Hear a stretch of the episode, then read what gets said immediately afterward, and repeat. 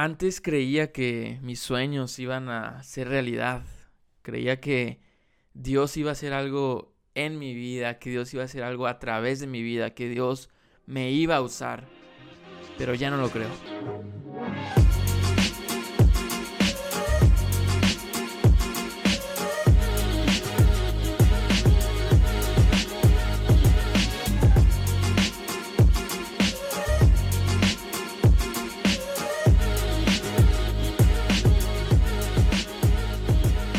Dios ya no me va a usar. Ese es el nombre de este mensaje, pero antes de empezar, déjenme, les doy la bienvenida. Gracias a todos ustedes por estar aquí con nosotros en este, el podcast de The Crew. Para nosotros es un placer realmente poder compartir un poquito de lo que Dios nos ha enseñado y de lo que Dios está trabajando en nosotros con todos ustedes. Así es que gracias por estar aquí. Y como ya vieron en la intro, eh, este mensaje va a estar bueno porque estamos hablando precisamente acerca de aquellas veces que tú y yo antes creíamos que Dios iba a hacer algo en nuestra vida, antes tú y yo teníamos sueños, teníamos la convicción de que Dios iba a hacer ciertas cosas específicas en nosotros, a través de nosotros, que Dios nos iba a usar para hacer algunas cosas que sentimos que de alguna manera Dios nos habló que iba a hacer o, o, algo por el estilo. Y de un momento a otro, de repente, paulatinamente tú y yo Probablemente hemos empezado a dejar de creer, han pasado los meses, los años, y esa fe que tú y yo teníamos tan firme ha empezado a disminuir enormemente y entonces tú y yo nos preguntamos por qué, por qué es que esa fe está disminuyendo, porque la verdad es que no nos gusta, no nos gusta perder la fe. Se sentía increíble cuando tú y yo teníamos esa certeza, porque eso era, era una certeza de que eso iba a suceder en el futuro, pero ahora por alguna razón esa certeza ha empezado a, no sé, a que tú y yo creamos que quizá no sé, pensamos mal, entendimos mal a Dios o, simplemente pasó algo, pero tú y yo ya no vamos a, experimentar eso que tú y yo creímos que íbamos a experimentar. Y sabes, en este mensaje en particular quiero hablar acerca de por qué es que sucede eso, por qué es que los sueños que antes teníamos cuando éramos niños, cuando éramos jóvenes, cuando recién conocimos a Dios, de repente o poco a poco empiezan a desaparecer, empiezan a nublarse empezamos a dejar de creerlos. ¿Por qué? ¿Por qué es que sucede eso? Ahora, la verdad es que muchos de nosotros no es que hayamos dejado de confiar totalmente en Dios. Es decir, es probable que tú, eh, no sé, quizá hiciste algo, pecaste, te equivocaste y, probablemente tú sí te sientes perdonado. Pero a pesar de que te sientes perdonado, como que te cuesta creer que más allá del perdón, los planes de Dios para tu vida siguen intactos. Es decir, tú crees que Dios es bueno, que Dios eh, te ha mostrado su gracia para perdonarte, pero que es muy diferente el hecho de que Dios siga teniendo esos planes para con tu vida por culpa de lo que tú hiciste. O muy probablemente tú ni siquiera te sientes perdonado, tú ni siquiera te puedes acercar a Dios por algo que sucedió. Y, bueno, sea cual sea tu caso, vamos a estar hablando acerca de eso en este podcast. Y sabes, a manera de resumen, quisiera decir que efectivamente la razón principal por la que tú y yo vamos perdiendo la fe en lo que Dios va a hacer en nosotros y a través de nosotros es por culpa de nuestros errores del pasado. Esa es la verdad. La verdad es que tú y yo hemos empezado a perder la fe porque somos personas, somos humanos y nos hemos equivocado, hemos pecado, la hemos regado, la hemos embarrado. Y cuando tú y yo volteamos a ver a Dios, tú y yo decimos, Dios, no es posible que tus planes para conmigo sigan intactos después de esta regazón que he hecho. Es decir, la primera vez que la hice me arrepentí, te pedí perdón y seguí creyendo que ibas a hacer eso, pero después de la segunda, la tercera, la décima, la quinta, la, la número 20, la 50, Dios, es que esto ya hasta parece que lo estoy practicando, ya parece que es un deporte. Realmente no puedo creer que vayas a hacer lo mismo que ibas a hacer antes de que yo pecara en mi vida. Y sabes, realmente creo que todos nosotros en algún momento de nuestra vida nos hemos sentido así y si no te has sentido así es muy probable que en algún momento lo experimentes. Yo te confieso que me he sentido de esa manera muchísimas, pero muchísimas veces. Ahora, algo importante que tú y yo tenemos que saber es que ciertamente existe una relación directa entre nuestra fe y lo limpia o sucia que esté nuestra conciencia. Nuestra fe y nuestra conciencia tienen una relación muy, pero muy cercana. De hecho, es tan cercana que me sorprende que casi nunca hablemos de eso. Mira, en algún momento en las páginas del Nuevo Testamento, el apóstol Pablo le escribió una carta a uno de sus discípulos eh, llamado Timoteo. ¿Sí? Y Pablo le dijo esto acerca de la fe y la conciencia. Escucha, está muy interesante. Pablo le dice, Timoteo, hijo mío, te doy estas instrucciones basadas en las palabras proféticas que se dijeron tiempo atrás acerca de ti. O sea, Pablo le estaba diciendo a Timoteo, Timoteo, lo que te estoy a punto de decir, te lo digo basado en los planes que todo mundo sabemos que Dios tiene para tu vida, porque Dios tiene cosas para ti y por eso tienes que saber esto que te voy a decir. Y Pablo continúa diciendo, espero que te ayuden a pelear bien las batallas del Señor. Y este es el consejo que le da. Timoteo, aférrate a tu fe en Cristo y mantén limpia tu conciencia. Aférrate a tu fe en Cristo y mantén limpia tu conciencia. ¡Wow! ¡Qué consejo! ¿Qué consejo el que le está dando Pablo a Timoteo? Aférrate a tu fe en Cristo, pero no solamente hagas un esfuerzo por aferrarte a tu fe, sino que al mismo tiempo tienes que saber que tienes que hacer un esfuerzo por mantener limpia tu conciencia. Y sabes, me llama muchísimo la atención que Pablo no le dijo a Timoteo que simplemente mantuviera la fe, sino que le dijo las dos cosas, que mantuviera la fe y que mantuviera limpia su conciencia. ¿Por qué? Porque Pablo sabía Pablo sabía que cuando tenemos sucia nuestra conciencia, nos cuesta muchísimo más mantener nuestra fe en lo que Dios va a hacer en nuestra vida y a través de nuestra vida. Por eso, amigos, tú y yo debemos de hacer todo lo posible por mantener limpia nuestra conciencia, para que eso no afecte nuestra fe, porque tú y yo no queremos que nuestra fe sea afectada. Ahora la pregunta es, ¿Por qué están tan ligadas nuestra fe y nuestra conciencia? Y mira, para entender eso, yo creo que lo primero que tenemos que hacer es que tenemos que platicar un poquito más acerca de la conciencia. ¿Qué es la conciencia? ¿Para qué sirve la conciencia? ¿Por qué Dios puso ahí la conciencia? Y sabes, en pocas palabras, la conciencia que tú y yo tenemos es un sistema de alarmas que Dios nos ha puesto para que nos alerte cuando tú y yo desobedecemos la ley o los mandamientos de Dios que Dios escribió en nuestros corazones. Sabes, el profeta Jeremías nos dice que en el nuevo pacto, es decir, después de lo que hizo Jesús por nosotros, eh, en este nuevo pacto Dios hizo algo diferente. Y es que Dios escribió sus mandamientos en nuestro corazón.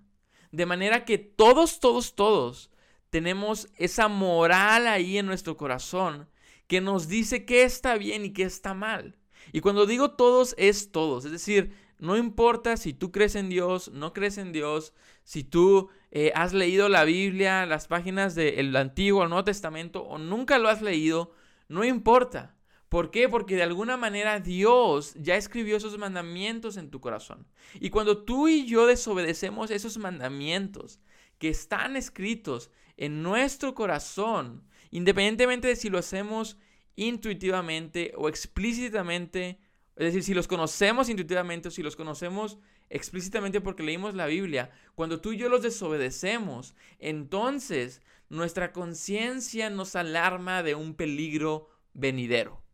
¿Y cuál es ese peligro venidero? Bueno, nuestra conciencia nos está recordando que si tú y yo no nos arrepentimos, le vamos a rendir cuentas a Dios de eso el día del juicio, cuando tú y yo muramos y tengamos que pararnos frente a Dios para que Él nos juzgue. Eso es lo que hace nuestra conciencia. Nuestra conciencia nos está alarmando de un futuro peligro venidero si tú y yo no nos arrepentimos de nuestros pecados. Ahora, lo importante es que el propósito por el que Dios nos dio nuestra conciencia fue uno muy específico y fue el de guiarnos al arrepentimiento. Es decir, Dios no nos dio esa conciencia para condenarnos. Ese no es el propósito primario o original, creo yo, por el cual Dios nos dio nuestra conciencia. Si no hacemos caso a nuestra conciencia y jamás nos arrepentimos, efectivamente terminaremos siendo condenados por eso. Pero eso no es lo que Dios quiere. Dios quiere que tú cuando escuches tu conciencia, en lugar de sentirte condenado o en lugar de hacerte caso, de hacerle caso omiso y seguir pecando, Dios quiere que tú, tú y yo tomemos una actitud humilde de arrepentimiento, de humillación, de correr a Jesús, de saber que sin Jesús no podemos porque somos malos y necesitamos de su justicia y que de esa manera tú y yo podamos llegar a ser salvos. Y si tú y yo ya somos salvos, si Dios ya nos salvó a través de Jesús, entonces el propósito de esa conciencia es que nos arrepintamos de cualquier manera y que tú y yo podamos estar en una relación correcta con Dios, tal como a Él le agrada. Y sabes, en ese sentido creo yo que la conciencia tiene el mismo propósito que la ley del Antiguo Testamento, que los diez mandamientos y que todos los demás mandamientos que nos fueron dados a nosotros. Porque, ¿Por qué? Porque el propósito de esa ley no era el de justificar a las personas, no era el de darles un medio a las personas para que pudieran ser justos delante de Dios, sino que el propósito de esa ley es que era tan pero tan exigente que su propósito era que la gente se pudiera dar cuenta que no podían con ella, que no podían, que por sí solos no podían cumplir con los estándares que Dios estableció para nosotros y que por eso dependemos de Jesús. Dependemos de que Jesús nos lave, de que Jesús nos limpie, porque a través de las buenas acciones jamás llegaremos al estándar establecido por Dios. Y la conciencia, así como la ley, tiene el mismo propósito que tú y yo nos demos cuenta de nuestro pecado y que corramos arrepentidos a Cristo para que Él nos salve. Y por eso, amigos, por eso la fe y la conciencia están tan, pero tan ligados, porque aunque Dios nos dio la conciencia para guiarnos al arrepentimiento, la verdad es que muchos, muchos, muchos de nosotros, en lugar de correr a Jesús cuando nos aqueja nuestra conciencia, solo decidimos sentirnos condenados y no correr a Él. Y eso, el mal uso de nuestra conciencia, es lo que termina por debilitar nuestra fe. Ahora, ¿qué pasaría si en lugar de eso, si en lugar de sentirnos simplemente condenados y alejarnos de Dios, tú y yo corriéramos a Jesús? Entonces, nuestra fe, amigos, sería restaurada. Si tú y yo, en lugar de sentirnos condenados y alejarnos de Dios, corremos arrepentidos, humillados delante de Él, nuestra fe va a ser restaurada. Dios nos va a perdonar, nos sentiremos perdonados y la fe de lo que tú y yo creíamos que Dios iba a hacer en nuestra vida y a través de nuestra vida será restaurada. Porque amigos, el hecho de que cuando nuestra conciencia se ensucia por algo que hicimos, disminuya nuestra fe en Dios, eso no significa que la fe de Dios en nosotros haya disminuido también. Dios no nos desecha cuando nos equivocamos. Dios nos corrige, sí. Dios nos corrige cuando nos equivocamos y espera que nos arrepintamos, porque como todo buen padre, a quien ama disciplina. Pero Dios no nos desecha nomás así. Claro, cuando nos equivocamos, Dios tiene trabajo que hacer en nosotros. Pero Dios está dispuesto a hacerlo. Dios está dispuesto a ensuciarse las manos y hacer ese trabajo en pro de nosotros. Y luego, después de eso, ahora sí, hacer lo que iba a hacer en nuestra vida. Dios está dispuesto a ensuciarse las manos, como te digo, con tal de lograr su cometido contigo y conmigo. ¿Y sabes por qué? Porque amigos, Dios es fiel. Dios es fiel. Y mira, quiero mostrarte algo que escribió el mismo Pablo, que la verdad es que me encanta. acerca de esto. Pablo dice en Filipenses, en una de sus cartas, capítulo 1, versículo 6, Pablo dice esto, y estoy seguro de que Dios, quien comenzó la buena obra en ustedes, la continuará hasta que quede completamente terminada el día que Cristo Jesús vuelva. ¡Wow! Pablo está diciendo que Dios no nos dejará morir a la primera que le fallemos, sino que al contrario, Él está empecinado en terminar la obra en aquellas personas en las que Él comenzó la obra. Aquel que comenzó la buena obra en nosotros, la va a continuar hasta que quede completamente terminada. Eso es una seguridad que Pablo tenía y es una seguridad que tú y yo debemos tener porque amigos, eso es palabra de Dios. Dios va a terminar su obra en ti, Dios va a terminar su obra en mí porque amigos, Dios es fiel. Y miren, hablando acerca de arrepentirnos cuando nuestra conciencia nos aqueja, quiero leerte otra cita que está en la primera carta de Juan que también me vuela la cabeza. Chécate, Juan dice, si afirmamos que no tenemos pecado, lo único que hacemos es engañarnos a nosotros mismos y no vivimos en la verdad. O sea, si en lugar de arrepentirnos, negamos nuestra conciencia, la cauterizamos, la callamos, entonces lo único que estamos haciendo es que nos estamos engañando a nosotros mismos. Nos estamos diciendo a nosotros mismos que, nah, no soy tan malo, nah, sí las puedo, nah. Realmente eso que hice, pues, ¿qué importa si es malo? No importa, o sea, no importa lo que diga Dios. Eso es un engaño. Pero dice el mismo Juan después, pero, y me encantan los peros de Dios, pero si confesamos nuestros pecados a Dios, Él es fiel y justo para perdonar nuestros pecados y limpiarnos de toda maldad. Y ese, toda maldad, amigos, incluye nuestra conciencia.